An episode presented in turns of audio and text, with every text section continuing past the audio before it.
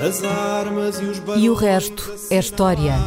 É apenas fumaça! Do incêndio que lavra ainda na zona do Chiado. Faz um filho, falo por rosto.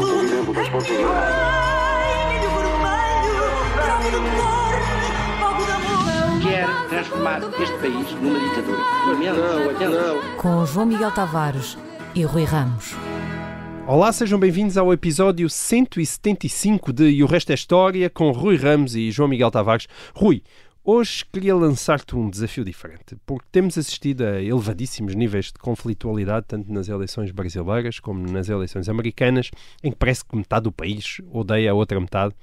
A discordância política é muitas vezes acompanhada de uma genuína aversão pessoal, não é? Num tipo de extremismo a que a minha geração, pelo menos, está a assistir pela primeira vez, pelo menos com este nível de intensidade. E a minha dúvida é esta: após a Europa ser devastada pelas guerras religiosas dos séculos XVI e XVII, vários pensadores, como Spinoza ou Locke, começaram a desenvolver a ideia de tolerância. Ou seja, por muito que discordássemos das ideias políticas ou religiosas dos outros, se não existisse um princípio de tolerância, a Europa transformar-se-ia num campo de violência brutal e permanente. Mas de tempos a tempos é como se essa ideia de tolerância se eclipsasse e as intolerâncias regressassem de novo em força, como parece ser o caso atual.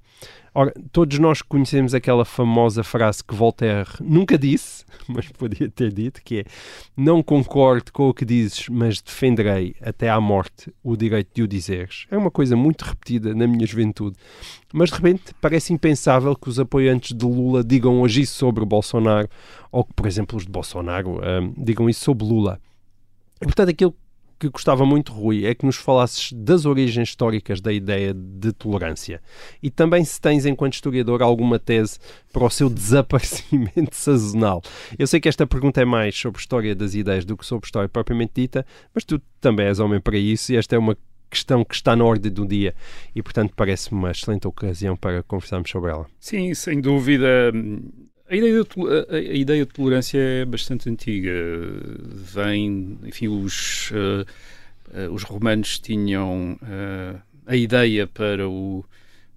creio que num contexto da filosofia estoica era tolerar, queria dizer mais ou menos sofrer, isto é, aguentar Hum, as adversidades da vida, Certo. estar acima das adversidades da vida, tolerá-las, sofrê-las.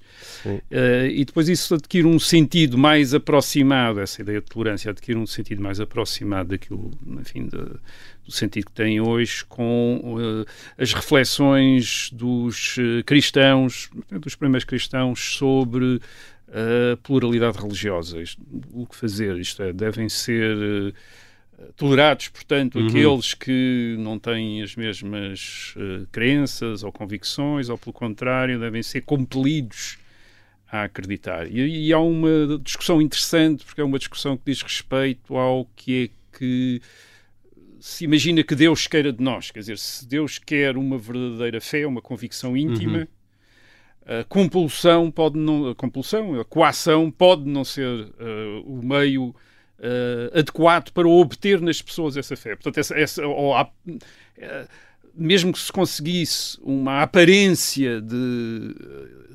ortodoxia, Sim. seria só aparente, não seria, não Íntima, resultaria não é? de uma convicção Sim. íntima e, portanto, eh, seria um, um trabalho, bal- enfim, um trabalho inútil. Nessa altura ainda ninguém duvidava de que existisse uma verdade, não é? Digamos assim. Não, mas a verdade. discussão era a maneira como Eh, convencer os outros ou impô-la aos outros. é? admitia que, eh, portanto, por um lado admite-se esta ideia de que eh, ou, ou admite-se que talvez a verdadeira fé seja aquela que está assente numa convicção íntima que a, que a coação não pode eh, não pode obter. Portanto, isso é uma ideia.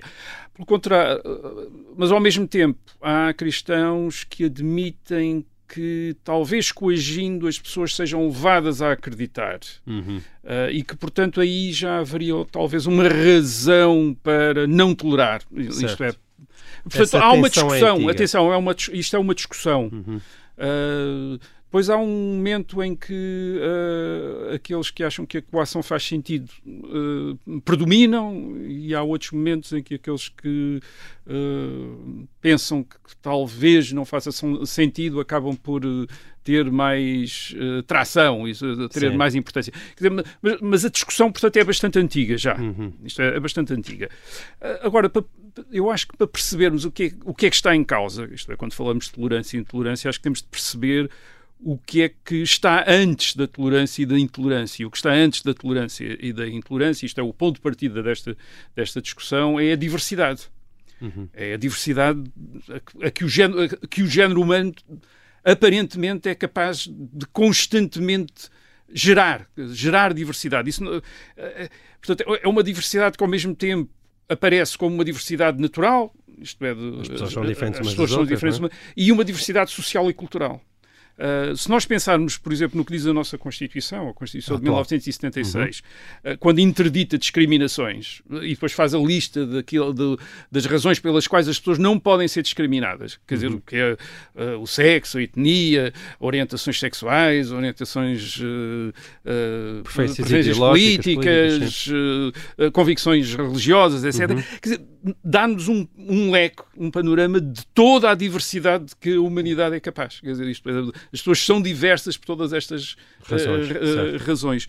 E depois a diversidade. Esta diversidade articula-se, eh, mesmo aquela diversidade mais que, que resulta de circunstâncias eh, geográficas, eh, culturais, étnicas.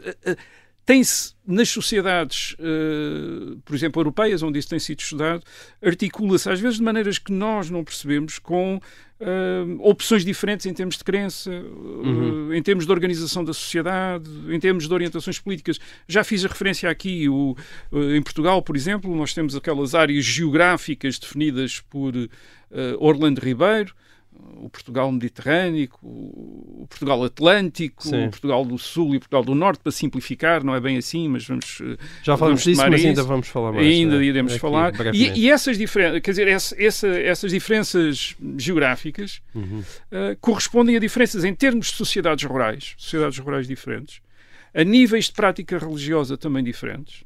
É um país que vai muito mais à missa e foi sempre muito mais à missa e se confessou muito mais a norte do que a sul. Sim. E depois, desde que as eleições eh, se tornaram livres e baseadas no sufrágio universal, eh, a partir de 1975, notámos que essas diferenças correspondem também a diferenças nos, eh, nas votações dos partidos políticos. Uhum. Quer dizer, com o Norte a votar sobretudo à direita e o Sul Uhum. a votar sobretudo à, à esquerda. Portanto, esta diversidade não é, um- é uma diversidade muito enraizada, quer É dizer, tem uma grande da espécie, é, é? tem uma grande densi- tem uma grande profundidade. Uhum. Uh, agora, a grande questão da, É que- da tolerância é o que fazer O que fazer com essa diversidade? com essa uh, isto é, o que é que se deve fazer? E essa, eu creio que uh, acho que podemos pensar que as soluções para essa questão têm a ver com dois princípios. Até poderíamos dizer, há, portanto, há duas opções em, em relação à diversidade.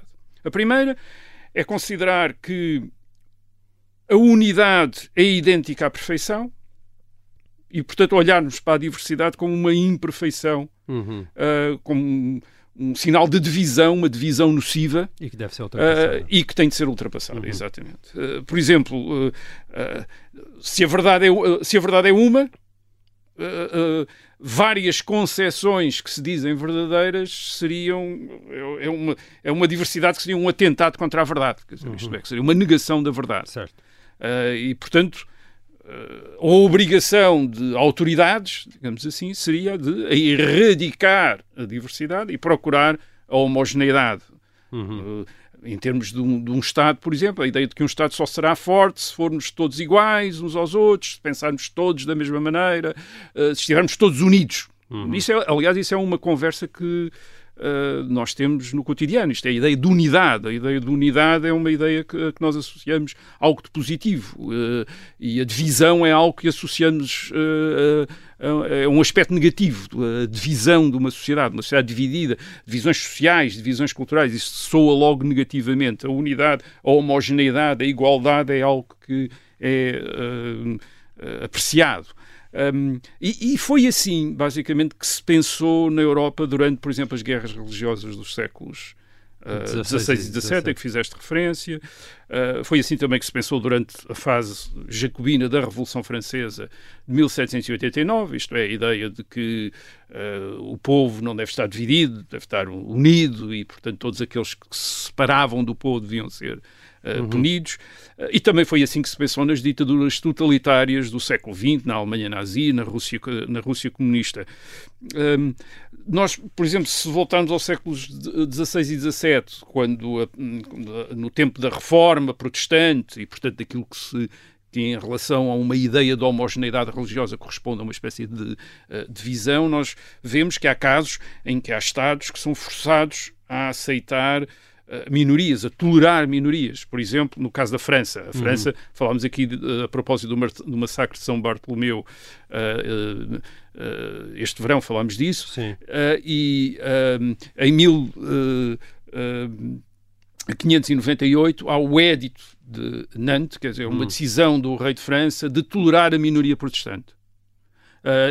E tolera-se a minoria protestante porquê? Porque as tentativas de reduzir, digamos, os protestantes tinham uh, sempre ocasionado guerras, grandes conflitos e guerras civis, e portanto a única maneira de haver um Estado sem guerras era tolerar essa minoria. Mas isso foi sempre entendido como uma espécie de fragilidade, nunca foi visto como uma boa solução. Uhum. Uh, porque o rei é um rei católico, é um rei que retira, portanto, a sua legitimidade da aceitação geral da religião católica. E o facto de haver uma, uma parte da população a quem é consentida outro tipo de religião que não a religião católica, parece pôr em causa essa fidelidade ao rei. E é o que acontece. Em 1685, Luís XIV acaba com o edito, acaba com a tolerância dos protestantes, uhum. dando a ideia que durante 100 anos houve tolerância, mas foi sempre algo de eh, quer dizer, uma improvisação, uma concessão a que o Estado foi eh, forçado perante uma minoria demasiado forte para ser eh, eliminada, mas quando, houve, quando o Estado se sentiu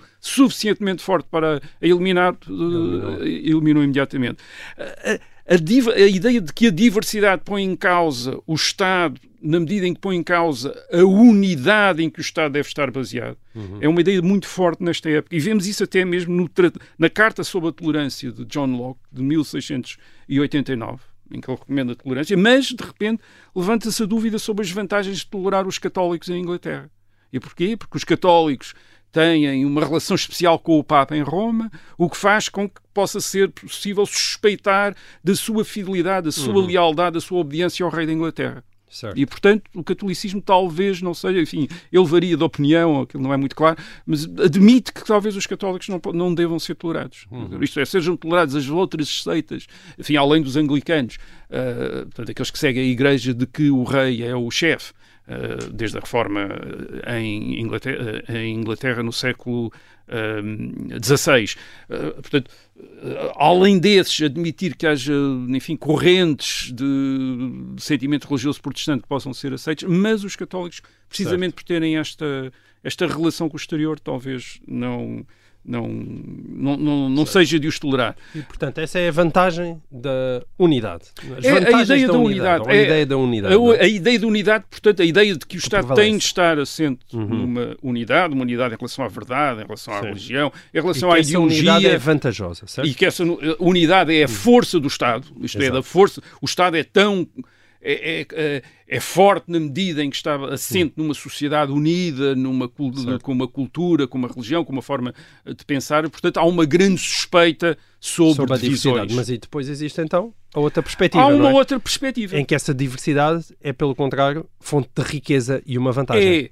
É, uh, é a ideia de que a diversidade, a pluralidade, até mesmo o conflito, uhum. torna uma sociedade mais dinâmica. Certo. Uh, por exemplo, a questão da verdade.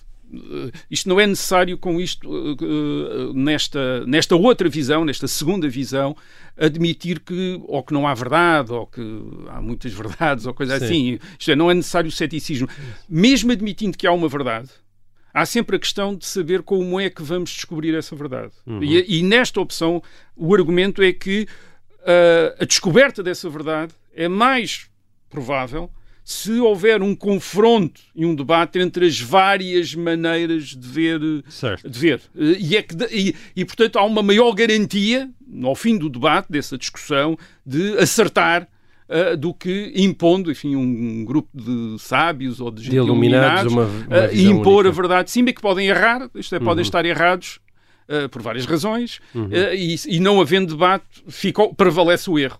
Isto é, se houver uma pluralidade, se, essa, se, a, se à diversidade corresponder uma pluralidade, isto é, corresponder um pluralismo, Uhum. uh, um, um, a possibilidade de, de várias maneiras de ver entrarem em confronto entre si e discutirem, a probabilidade de se descobrir a verdade é uh, maior. Portanto, aqui a ideia é que devemos organizar-nos de maneira que a sociedade respeite a pluralidade, e quando estou a falar da pluralidade, não, a pluralidade não apenas de vários pontos de vista, mas também até de experiências de vida diferentes. Isto é, para acertar, até para para acertar. Esse era o ponto, de, essa era a ideia uh, do escritor liberal inglês, o John Stuart Mill, no, no seu famoso li- livro Sobre a Liberdade, de 1859. Uh, ele diz, ele, ele não diz que não há uma verdade, mas diz que, uh, precisamente, a melhor maneira de descobrir essa verdade é uh, pondo os seus, enfim, uh, os vários, aqueles, aqueles que têm propostas sobre o que é que é a verdade a debaterem de si até perceber-se. Uh,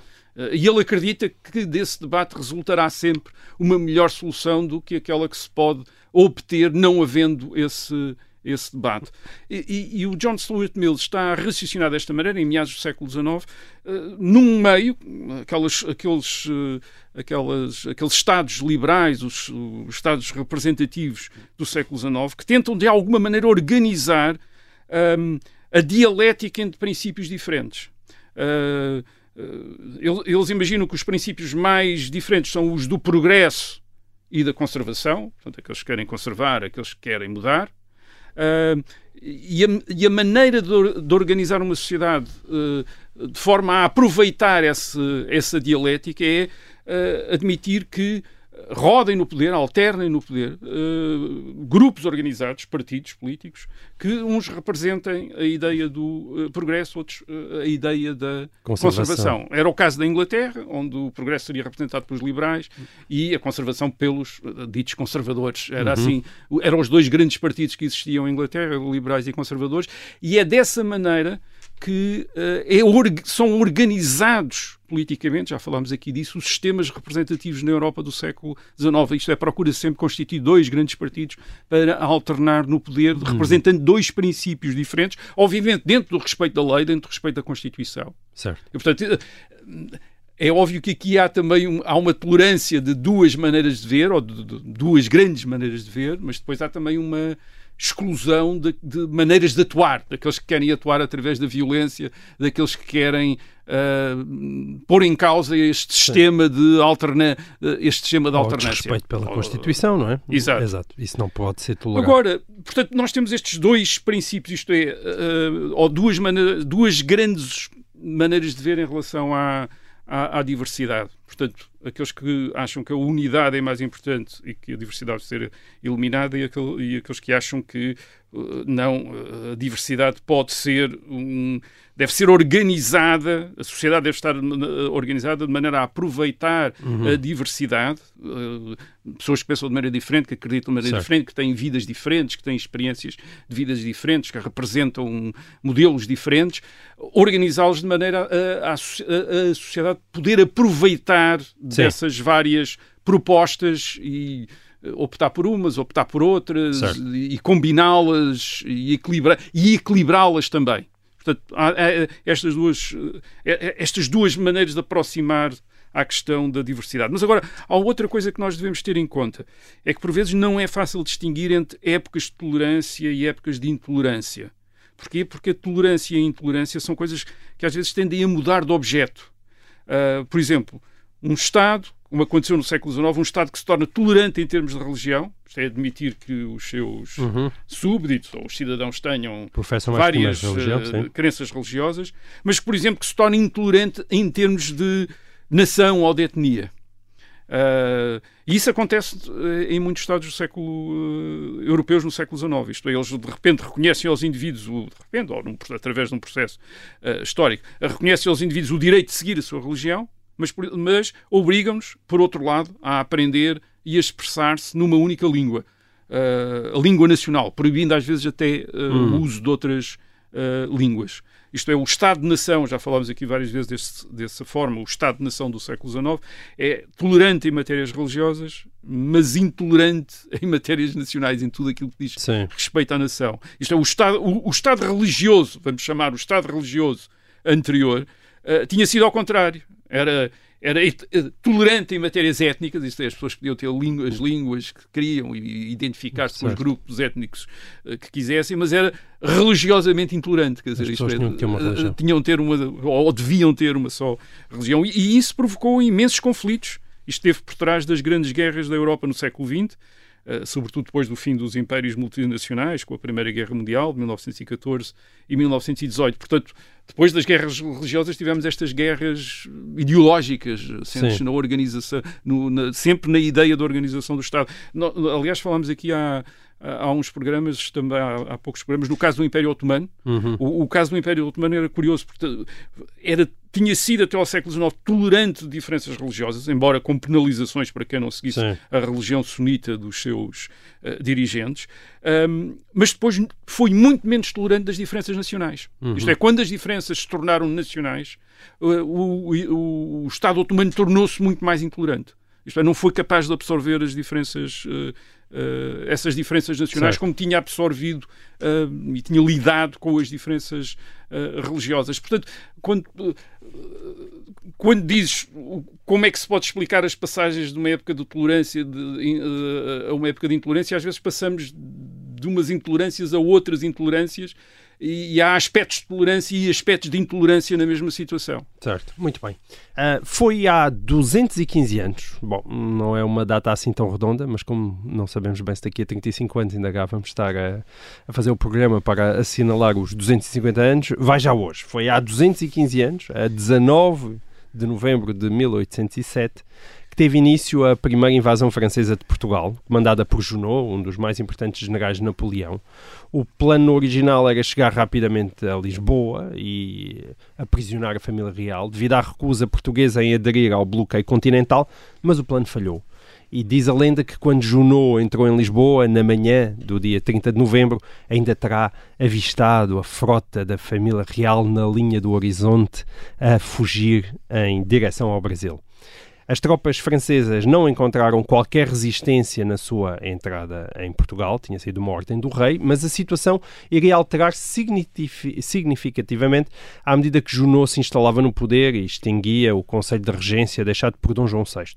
A insurreição começou a surgir um pouco por todo o país e com a chegada das tropas britânicas, comandada, uh, comandadas por Arthur Wellesley, não é? que a história hoje conhece como Duque de Wellington, a sorte francesa mudou em definitivo e Junot acabaria por ser obrigado a retirar de Portugal nove meses depois de ter cascado, após a, vitória de Wellington na Batalha do Vimeiro. Rui, eu, eu propunha-te que nos falasses desta primeira invasão francesa, começando talvez por explicar o que foi o bloqueio continental que conduziu à entrada de Junot em Portugal em 1807. Sim, de facto, a entrada das tropas francesas em Portugal em novembro de 1807 acontece num contexto diplomático muito complicado. Napoleão perdera o, basicamente a sua marinha de guerra em 1805 na Batalha de Trafalgar.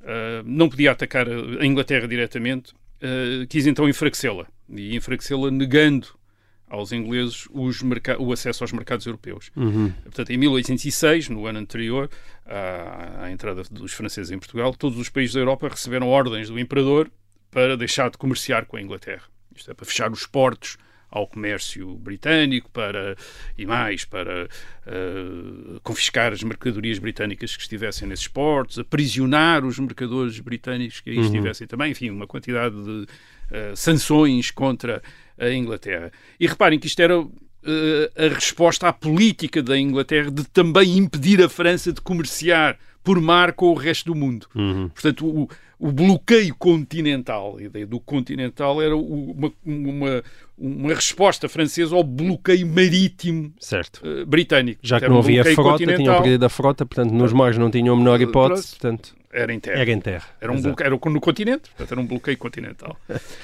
um, Portugal foi apanhado nesta luta entre a Inglaterra e a França. Já não era a primeira vez, o mesmo tinha acontecido na chamada, na chamada Guerra dos Sete Anos entre 1756 e 1763. Aliás, Portugal também tinha sido invadido Uhum. nessa altura. Falámos aqui da Guerra Fantástica, de 1762. Uh, Portugal era um aliado da Inglaterra.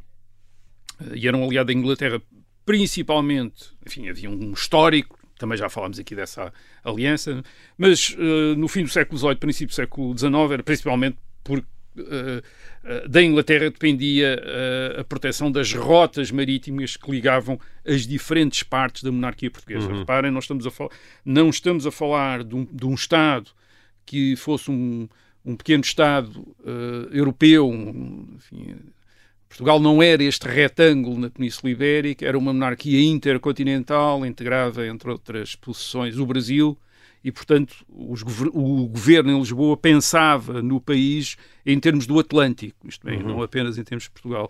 E, para, e, e- e- ao pensar dessa maneira, obviamente, que percebia as vantagens de estar aliada com a potência europeia que dominava eh, o Atlântico, era a Inglaterra, com as suas armadas, e, portanto, Portugal precisava de estar eh, com a Inglaterra para manter o, o comércio com o Brasil, do qual uh, do qual a sua economia Dependia dependia, também, mas também para uhum. manter a integridade territorial da, uh, da monarquia. De qualquer maneira, Portugal não queria, uh, enfim, nunca esteve muito disponível para entrar em guerras no, uh, na Europa. Uh, portanto, preferia manter-se neutral.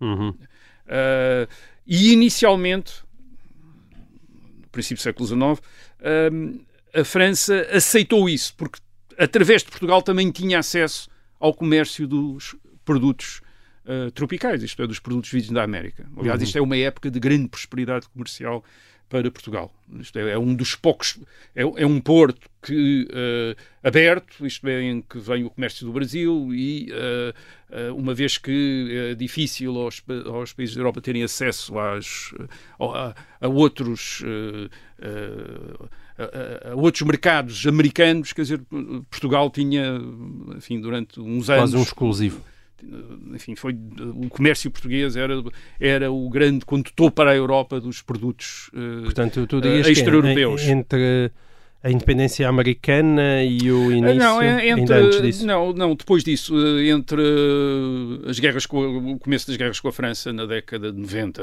okay. e sobretudo a partir de 1796, 97, 98. Portanto, foram também é 10 quando anos, é isso? Uma é, década? Também quando temos, é quando temos as balanças comerciais uh, e, okay. e de facto revela um década. comércio incrível. Quer dizer, o, o, o, dinheiro era tanto que deu para corromper os dirigentes franceses durante muito tempo. Isto é, durante muito tempo Portugal conseguiu uh, que os dirigentes de, franceses tolerassem a sua neutralidade, pagando-lhes, literalmente, hum. corrompendo. Isso aconteceu durante o Diretório, aconteceu também no tempo de, do Império, de Napoleão, isto é, os embaixadores, os ministros franceses eram todos corrompidos com joias, com dinheiro, uhum. etc., porque era uma maneira de garantir que eles depois faziam Hum. lobby para, uh, enfim, não se tocar em Portugal. Bem, Mas houve uma altura que isso já deixou há uma de funcionar. Altura, uh, há uma altura que isso deixa de funcionar, em 1807, uh, e Portugal em 1807 está também numa situação que era das menos agradáveis, que é o facto da Espanha estar alinhada, alinhada com a França. Hum. Uh, isso permitia à França, através da Espanha, exercer pressão direta sobre uh, Portugal. Por trazer é os seus exércitos até à fronteira portuguesa. De, ou, ou, ou, ou, incitava a, Fran a, Espanha a atacar Portugal, como tinha, aliás, acontecido em 1801, ou, ou então intervinha diretamente, como parecia que desde o verão de 1807 estava disposto, Uhum.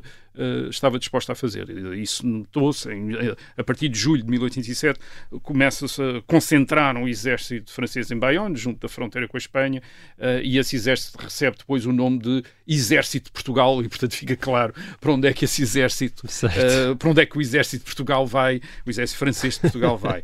Mas quando nós reparamos sempre nesta ideia de, bem, os franceses estão ali a concentrar-se na fronteira com a Espanha para atravessar a Espanha e vir invadir Portugal, e esquecemos que a Inglaterra também não está descansada. Quer dizer, a Inglaterra, a Inglaterra está exatamente a planear a mesma coisa.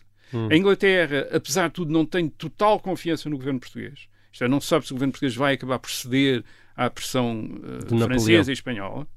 Uh, e, portanto, está a precaver-se para isso. Isto é, está a precaver-se para o caso do o governo português, uh, então, confirmar a sua política de adesão Sim. ao bloqueio continental. Aliás, o governo português está a emitir uh, ordens e leis nesse sentido. Embora depois faça saber aos, aos diplomatas uh, ingleses que aquilo é tudo a fingir, que não se preocupem, mas a verdade é que está a dizer feche-se os portos, os, Hum. os mercadores ingleses não podem fa- fazer isso, isto é como uma maneira de apaziguar a França. E bem, para o caso desse apaziguamento da França ir até ao alinhamento, como tinha acontecido com a Espanha, a Espanha estava alinhada, uh, o governo Sim. espanhol estava alinhado com a França, também falámos de- de- disso aqui a propósito do Tratado de Fontainebleau. Um, a Inglaterra está preparada para isso e, portanto, uh, está, também organiza uma esquadra. Uma esquadra muito importante, são 22 navios de linha. É uma, ingra- só para pensarmos em Trafalgar, o, o Almirante Nelson, quando, durante a Batalha de Trafalgar, tem 27 navios de linha. O, o navio de linha é o navio principal de combate, Uhum. uh, com outros navios. É- chama-se navio de linha, porque fazem linha. Um, ou Quer dizer que ainda existiam mais embar- embarcações de apoio, não é? Sim, Portanto, havia outro tipo de, Certo. havia outro, havia os cruzadores, etc. Estes, Sim, estes são os navios são principais de combate, quer dizer, são os, Os porta-aviões de altura. Sim, é os coraçados, os é, o, é- é sim. o equivalente aos coraçados. Ah, e, e, e esta esquadra tem 22, portanto é uma esquadra tão grande como aquela que esmagou, destruiu a esquadra francesa e espanhola em Trafalgar em 1805. E está a ser Uhum. organizada para vir, e, e com instruções para quê? Com instruções para atacar Lisboa no caso de o governo governo ceder à França. Isto é, tinha instruções para, ah, no mínimo, bloquear o Porto de Lisboa, entrar em Lisboa, tentar destruir a esquadra portuguesa e atacar a cidade se fosse, se fosse Portanto, o possível. governo português teve de escolher. Tem de escolher, tem de escolher entre, quer dizer, entre o, o, uh, digamos, o, o fogo e a frigideira, como se costuma dizer. Mas nesse caso é escolhe a Inglaterra. E escolhe a Inglaterra também por várias razões. Por um lado, por causa do Brasil. O Brasil, de Certo. facto, é fundamental. Ou seja, os magos Isto é, o, tinham que manter-se abertos. uh, Exato, era preciso manter o e era preciso agora era isto leva também o- os governantes uh, os governantes da monarquia em Lisboa a tentar perceber o que é que é mais importante e a conclusão deles é o que é que é mais importante na monarquia portuguesa e a conclusão deles é, é o Brasil o Uhum. Brasil é o mais importante portanto o Brasil é o que não se pode perder isto é pode-se perder o Portugal europeu e se se conservar o Brasil, talvez se possa mais tarde recuperar o Portugal europeu, mas se per- perder o Brasil, muito provavelmente não será possível recuperá-lo. Portanto, a ideia é tem-se escolher o Brasil. Uhum. Uh, portanto, esse, esse é um raciocínio. A, outro, a, a outra razão para escolher a Inglaterra é que, do lado da França, a França é a França de Napoleão.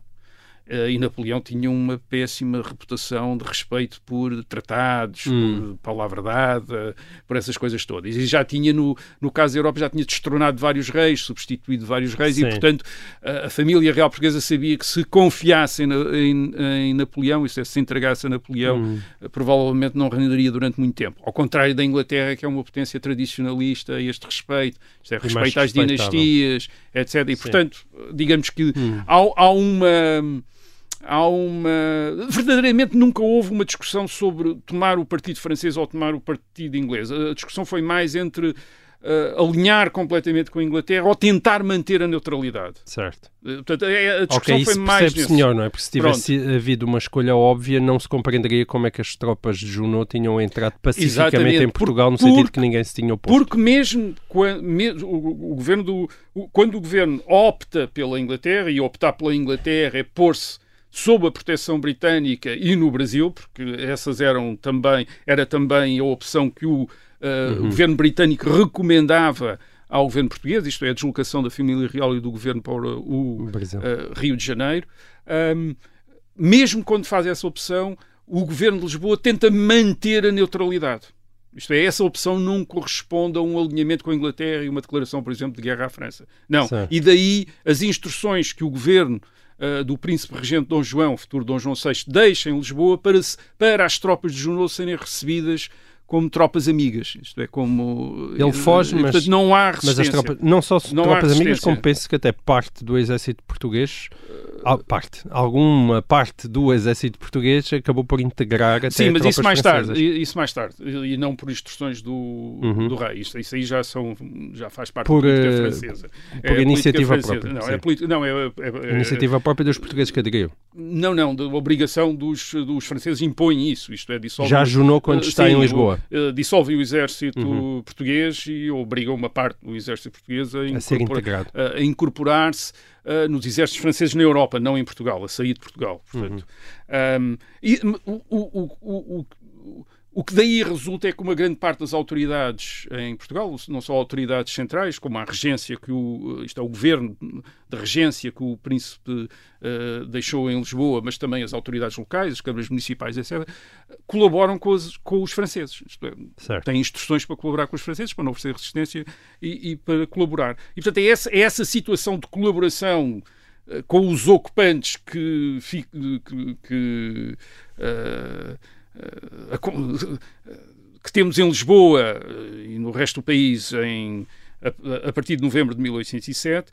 E, e, o que é que muda? Isto é, como é que isso muda para uma situação de hostilidade? Isto é, muda porque, em certa medida, Napoleão vai revelando o jogo. Dizer, uhum. uh, ele não quer simplesmente obrigar Portugal a respeitar o bloqueio continental, vê-se que não é só isso que ele quer, ele quer ocupar e explorar Portugal. Isto é, Junot lança imediatamente grandes contributos de guerra, isto é, impostos especiais. Uhum. Uh, sobre os portugueses, uh, requisita as tropas para o exército, isto é, uhum. é, dissolve o exército português e depois requisita uma, uma parte das tropas para os exércitos uh, franceses, aquilo que vai ser conhecido por hoje como a Legião Portuguesa. e em, em fevereiro de 1808, finalmente declara que a Casa de Bragança tinha deixado de reinar em Portugal isto é, na prática, uh, destrona uh, a Rainha Dona Maria, uh, Dona Maria I e também o Príncipe Regente. Quer dizer, portanto, aquilo passa a ser, o governo, a partir de fevereiro de 1808 em Portugal, passa a ser, o governo passa a ser exercido pelas autoridades uh, francesas em nome do imperador dos franceses. Isto é, Portugal passa a ser governado uhum. em nome do, do, imperador dos franceses, as bandeiras, as bandeiras portuguesas são arriadas, são, arriadas, são hasteadas as bandeiras uh, francesas, as armas, nos, as armas nos edifícios públicos começam a ser picadas, os selos do governo são substituídos pelos selos do, do governo francês, portanto, enfim, o, o país passa a ser uma, para todos os efeitos passa a ser um, enfim, é um território ocupado, mas que funciona quase como uma uh, parte do, do, um território do Império, do Império francês. francês. Uh, e, e, e, Napoleão também revela o jogo quando se percebe que não quer também dividir Portugal com a Espanha. Apesar do Tratado de Fontainebleau. De Fontainebleau que já uh, nada disso. O que ele está a aproveitar é a Aliança Espanhola, também já falámos disso, para na prática, ocupar militarmente a Espanha, isto é, a pretexto de dar apoio às tropas francesas em Portugal, é um exército de cerca de 25 mil homens que ele tem em Portugal, ele mete mais de 100 mil homens em Espanha. Uhum. Uh, e que começam a ocupar as cidades espanholas, isto é, estas tropas francesas começam a, a ocupar uh, as cidades espanholas. E isso provoca a revolta armada em Espanha contra a ocupação francesa a partir de maio de, mil, de 1808. E o resultado dessa revolta militar espanhola uh, de maio de 1808, em, em, termos portugueses, é duplo. Por um lado, as tropas espanholas, que também tinham entrado em Portugal em novembro de uh, eh, 1807 para apoiar uh, in, as, tropas as, tropas francesas. Essas tropas, espanholas, essas tropas espanholas retiram, hum. retiram-se de Portugal, saem de Portugal o que deixa uma grande parte do território português desocupado. Porquê? Porque os franceses estavam completamente concentrados, estavam concentrados em Lisboa em Almeida e em Elvas. Em Almeida e Elvas são as duas grandes praças fortes Sim, da fronteira. Uh, e, portanto, os franceses tinham ocupado essas praças e também são as praças que protegem as entradas tradicionais, as vias de entrada Uh, tradicionais em Portugal, uhum. uh, portanto, de Almeida pela Beira e de uh, Elvas pelo Alentejo. Portanto, esses estavam ocupados pelos franceses e depois Lisboa. E estavam concentrados porquê? Porque os franceses estavam com receio de, uma, de um desembarque britânico e, portanto, tinham o exército concentrado de maneira a poder reagir, a defender Lisboa contra esse desembarque. E, portanto, como estava concentrado nestes três pontos... O resto do país estava desocupado. O resto do país ficou desocupado. E, e o que aconteceu é que nestas cidades e vilas de, de província, que assim ficaram de repente desocupadas, Porto, Faro, etc., uh, há levantamentos uh, a favor da autoridade de... Do príncipe Dom João, Uh, e contra os franceses. Uh, há tumultos, há alvoroços, uh, as pessoas importantes locais, magistrados, clero, militares, vereadores das câmaras municipais, acabam por formar aquilo que se chama juntas de governo provisório.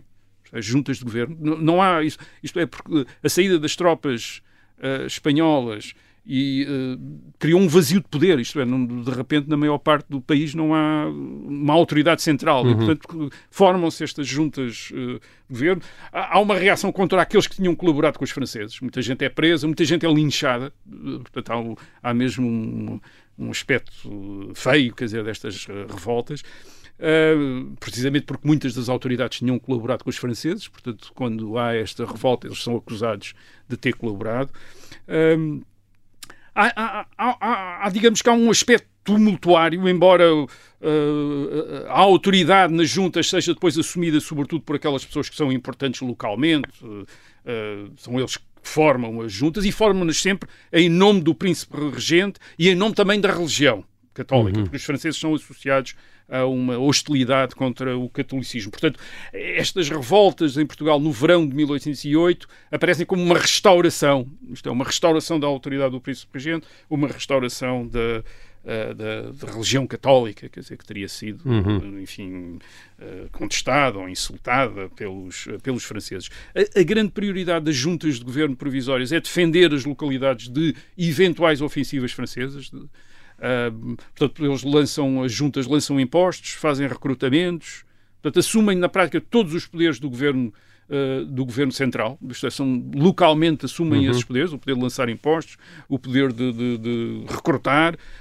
Um, Uh, Repare-se que em, em, Espanha, a Espanha, quando se revolta contra a, a, ocupação francesa em maio de 1808, a Espanha ainda tem o exército o seu exército está intacto, quer dizer, o exército espanhol. Em Portugal não há exército. O exército profissional, o chamado exército de linha, tinha sido dissolvido pelos franceses e uma parte tinha sido enviada uh, para a França. Portanto, não há exército. Hum. E, portanto, são os civis, voluntários civis, que se armam e constituem milícias, uh, grupos armados, uh, para defender estas povoações que se vão hum. organizando à revelia do, dos ocupantes franceses. Literalmente é o povo em armas. O povo dizer, em, é o povo sim. em armas. Olha, uh, Rui, eh, nós eh, eu, chegamos agora ao, ao, ao, final do nosso tempo. Para quem nos está a ouvir em direto, para essas pessoas, eu despeço-me aqui e voltamos a ver-nos para a semana. Os outros conseguem hum, ouvir-nos ainda em podcast mais um pouco sobre esta primeira invasão francesa. Sim, Rui. É, toda a gente no, no, no Porto.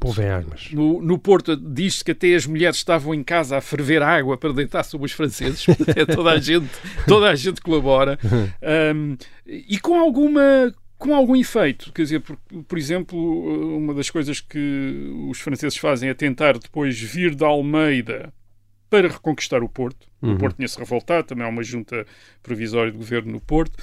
Uh, portanto, há um, uma parte das forças francesas saem da Almeida para tentar uh, reocupar o, o, Porto e não conseguem passar. Isto é, não conseguem passar por Amarante, onde há uma multidão enorme de camponeses armados quer dizer, que, atacam o exército francês. Uh, eles matam, enfim, matam centenas desses camponeses, mas a verdade é que eles causam-nos tantas baixas e tantas dificuldades que, que os franceses desistem de. Uh, as forças francesas desistem de tentar chegar uh, ao, hum. ao Porto. Aliás, a contabilidade deles, mas essa anunciada pelos próprios franceses, é que teriam matado cerca de 4, 3 mil civis. Há outras fontes que diz 4 mil civis hum. uh, nestas operações no Norte. E mesmo assim não conseguiram chegar, não conseguiram chegar ao, ao Porto. E estes números é curioso, os franceses tendem, ao contrário do que é costume depois noutras guerras, tendem a exagerar os massacres e as atrocidades que cometem. Isto pode parecer estranho, mas naquela Sim. altura não havia cá tribunais de Nuremberg nem nada e o que interessava era assustar as populações. Isto é, dar às populações a ideia de que se vocês Tinha resistem, nós vamos uhum. matar-vos a todos. Quer dizer, e portanto, eh, são eles próprios, nos seus comunicados, nos seus anúncios, que dizem matámos, matámos imensa gente ali, civis, etc. Portanto, eh, uma, uma, uma, uhum. uma Aliás, isto corresponde a uma tradição de barbaridade destes exércitos da, da República Francesa e depois do Império Francês. Uh, tinha sido assim também que tinham feito a guerra civil em França em 1793, 94 e 95, isto é, com, com grandes atos de, de barbaridade, isto é, com uma barbaridade que se esperava intimidasse e, preve, e prevenisse qualquer uhum. forma de, uh, de resistência. Por exemplo, em Évora também, Évora é uma cidade que também se revolta, também constitui uma junta, uh, e quando uh, há um destacamento francês também vai tentar reocupar Évora em julho de 1808, o Évora resiste, isto é, os civis tentam resistir, uhum. resistem ao assalto das tropas francesas, e as tropas francesas, quando entram, uma força de 6 mil homens, uh, comandada pelo famoso general Loison, o Maneta. O Maneta uh, do ir para o Maneta. E, exatamente, uh, a expressão vem daí, porque o Maneta faz um massacre também em Évora, anuncia também centenas de mortes, pelo menos calcula-se pelo menos 200, cerca de mais de 200 pessoas teriam sido assassinadas pelos franceses hum. quando entraram finalmente em Évora e saquearam a cidade. E, portanto, as barbaridades uh, uh, aconteceram, não sabe, a dimensão por vezes, curiosamente, é pode não ser tão grande como aquela que os próprios franceses admitem, anunciaram, quer dizer, anunciavam grandes barbaridades por exemplo, Beja, eu sou Beja, eu Beja revoltou-se, Beja já não existe, hum. todos os habitantes foram passados à espada. Enfim, não, não foi bem assim, quer dizer, não foi bem assim, mas eles gostavam de anunciar-se, portanto, ainda mais bárbaros do que do que aquilo que. Enfim, o que eram, não, eles eram mesmo bárbaros, mas provavelmente do que aquilo que tinham conseguido fazer. Hum.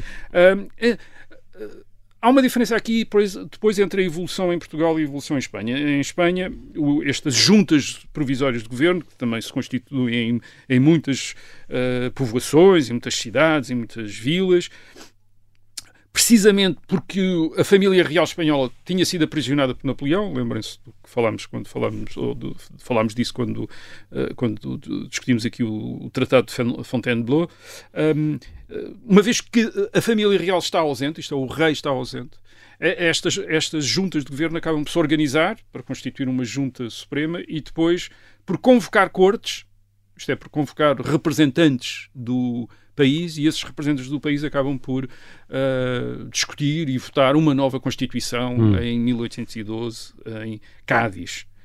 Uh, em Portugal isso não se passa, embora, embora no Porto, em julho de 1808, tenha também havido conversas sobre um processo semelhante. Isto é, sobre a ideia de uh, talvez seja a altura de convocar cortes uh, e, enfim, discutir uma Constituição para hum. a monarquia. Isso não acontece porquê uh, em Portugal? Uh, por duas razões. Uma, porque o príncipe regente, embora estivesse ausente de Portugal, está livre. Está hum. no Brasil, está livre, está, portanto, tem autoridade. Uh, e, portanto, não, não se pode invocar aquela ausência do rei, no sentido da incapacidade do rei, como acontecia em Espanha, onde o rei estava prisioneiro, uhum. tinha sido deposto e estava prisioneiro de uh, Napoleão. Por outro lado, em 1 de agosto de 1808, uh, desembarca um exército britânico na Foz do Mondego, o exército comandado pelo futuro, pelo futuro Duque de Wellington, que acaba por expulsar os franceses em, eh, em setembro, e assim, portanto, o governo do Príncipe Regente, a regência em nome uhum. do governo do em nome do Príncipe Regente, é, é restabelecida rapidamente em 1808 Aquilo... e não há aquele vazio grande de poder que houve em Espanha. Parece que foi um golpe de sorte. Uh, temos tido o privilégio de ter Duque de Wellington, que depois finalmente derrotaria uh... Napoleão a emergir como grande general em Portugal o Duque de Wellington, o futuro Duque de Wellington era um militar que tinha tido experiência na Índia, portanto era um militar, sim, era um militar experiente, militar a vida era um, toda. Já. Sim, era um militar profissional e portanto sim. tinha tido uma, uma, uma, grande experiência militar na, na Índia e terá parecido mais uh, conveniente, digamos assim, para uh, encomendar aquilo que, se, que os britânicos perceberam logo que poderia ser uma, uma um palco para uma guerra hum. com a França, quer dizer, que era a Península Ibérica. Portanto, ele quando vem para aqui, vem com o objetivo, obviamente, de, de atacar as forças uh, francesas que estão a ocupar Portugal, mas também tentar articular-se com as tropas uh, espanholas para uma guerra contra os franceses. Isto depois já não é feito pelo, em 1808 já não é feito pelo próprio uh, futuro Duque de Wellington, porque ele é substituído, entretanto, no comando das tropas Uh, nas tropas uh, britânicas em Portugal por um outro general, John Moore, eh, que acaba, aliás, por morrer depois em Espanha, uh, mas, mas a ideia de que este é um, uh, é um palco, que a Península Ibérica é um palco para essa guerra, estava a ser, enfim, é, é uma, é uma ideia que, é, que se desenvolve em Inglaterra uhum. e que dá origem depois à constante intervenção Uh, em Portugal, britânica em Portugal, a partir de 1808. Isto é, o, o Wellington acaba por regressar, estar aqui, uh, defender Portugal em 1809, 10. Aliás,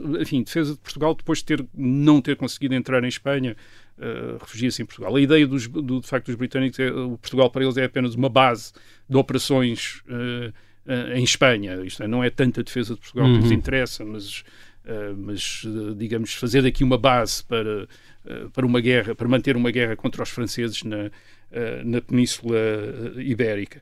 Mas, embora, estava eu a dizer, embora este movimento das juntas de governo provisórias do verão de 1808 não tenha dado origem, portanto, a uma nova Constituição como um movimento idêntico em deu Espanha. em Espanha, tem uma grande importância. E porquê? Porque tem uma grande importância pelo seguinte: Portugal tem uma monarquia muito centralizada. É um governo que dispõe de recursos que vêm do exterior do país, os recursos que vêm dos tráficos ultramarinos, e portanto não depende totalmente do país nas suas, para, as suas receitas, para as suas receitas. Portanto, é um governo muito forte. e que, digamos, mantém um bocadinho, mantém o país um bocado à margem das uhum. grandes decisões. O país é administrado por elites locais, na, nas câmaras municipais, mas estas elites locais não têm acesso à alta política. Uh, teriam acesso à alta política através da reunião de cortes, mas as cortes não são reunidas desde o século XVII. Portanto, eles estão numa situação um bocado menor. Enfim, estão a tratar das situações, uhum. dos, do, dos seus problemas locais em Évora, em Lamego, em Bragança, certo. em Faro, quer dizer, e lá de tratar daquilo. ganham um estatuto nacional. Ora bem, isso é no verão de 1808, perante este vazio do poder, Uh, depois da retirada das tropas espanholas, uh, essas elites locais, até aí marginalizadas da alta política, são elas que assumem o papel do governo.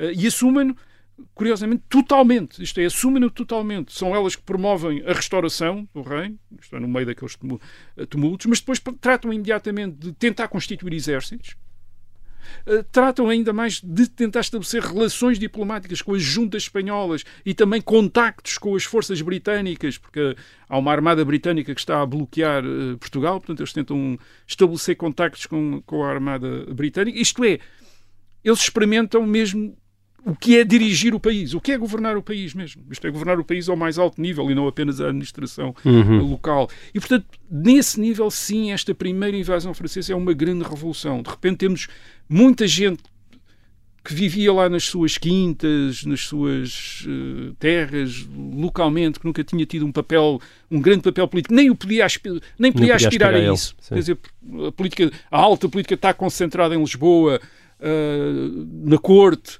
Uh, e não há, enfim, as pessoas fazem sentir as suas opiniões ou as suas sentidos através de, uhum. de, de, petições, através de, de mas, mas, uma coisa muito limitada, e de repente têm esta possibilidade de assumir uh, diretamente o governo, uh, o governo do país e a responsabilidade, e mais, a responsabilidade pela defesa do país, pela restauração da independência, da independência do país. Quer dizer, isso é algo que é muito importante na transformação política de Portugal no princípio do século XIX, porque estas elites são uh, civis e militares, são também aquelas que vão estar, vão estar depois por trás da, do uh, pronunciamento uh, militar de 1820 e, da, Uhum. e do processo de constitucionalização Sim. da monarquia. Isto é, é gente que teve uma experiência, teve que- que experimentou o que era governar em 1808. Portanto, estão ali as sementes da futura Revolução É, Liberal. Há ali um. Quando nós olhamos para o, os CVs daquelas pessoas que assumiram eh, responsabilidades de governo depois de 1820, todos eles começam com experiências de governo nestas juntas, nestas, Uhum. nestas revoltas contra os franceses no verão de 1808. Aliás, não só têm essa experiência, mas também têm o prestígio que lhe vem dessa. Dessa eh, dessa, da, na da- da participação nessa resistência contra os franceses. Isso, eu- eu- isso eles invocam diretamente. Isto é, nós que restauramos o país em 1808, quando o rei não estava cá. Fomos nós que Certo. restauramos, fomos nós que defendemos, fomos nós que, com, eh, que combatemos. E, portanto, há aqui esta Revolução Francesa, digamos, esta primeira invasão francesa de 1808, é uma espécie de Revolução Francesa, de começo de uma revolução eh, em Portugal, embora seja uma. Eh, aqui, repare, eh, as referências ainda são tradicionalistas, o, eh, o príncipe regente, a religião, mas a verdade é que há, aqui, há muita gente aqui a iniciar-se na governação do país e a provar que é capaz. Muito bem. Assim termina esta edição de E o Resto é História. Nós voltamos para a semana. Até lá.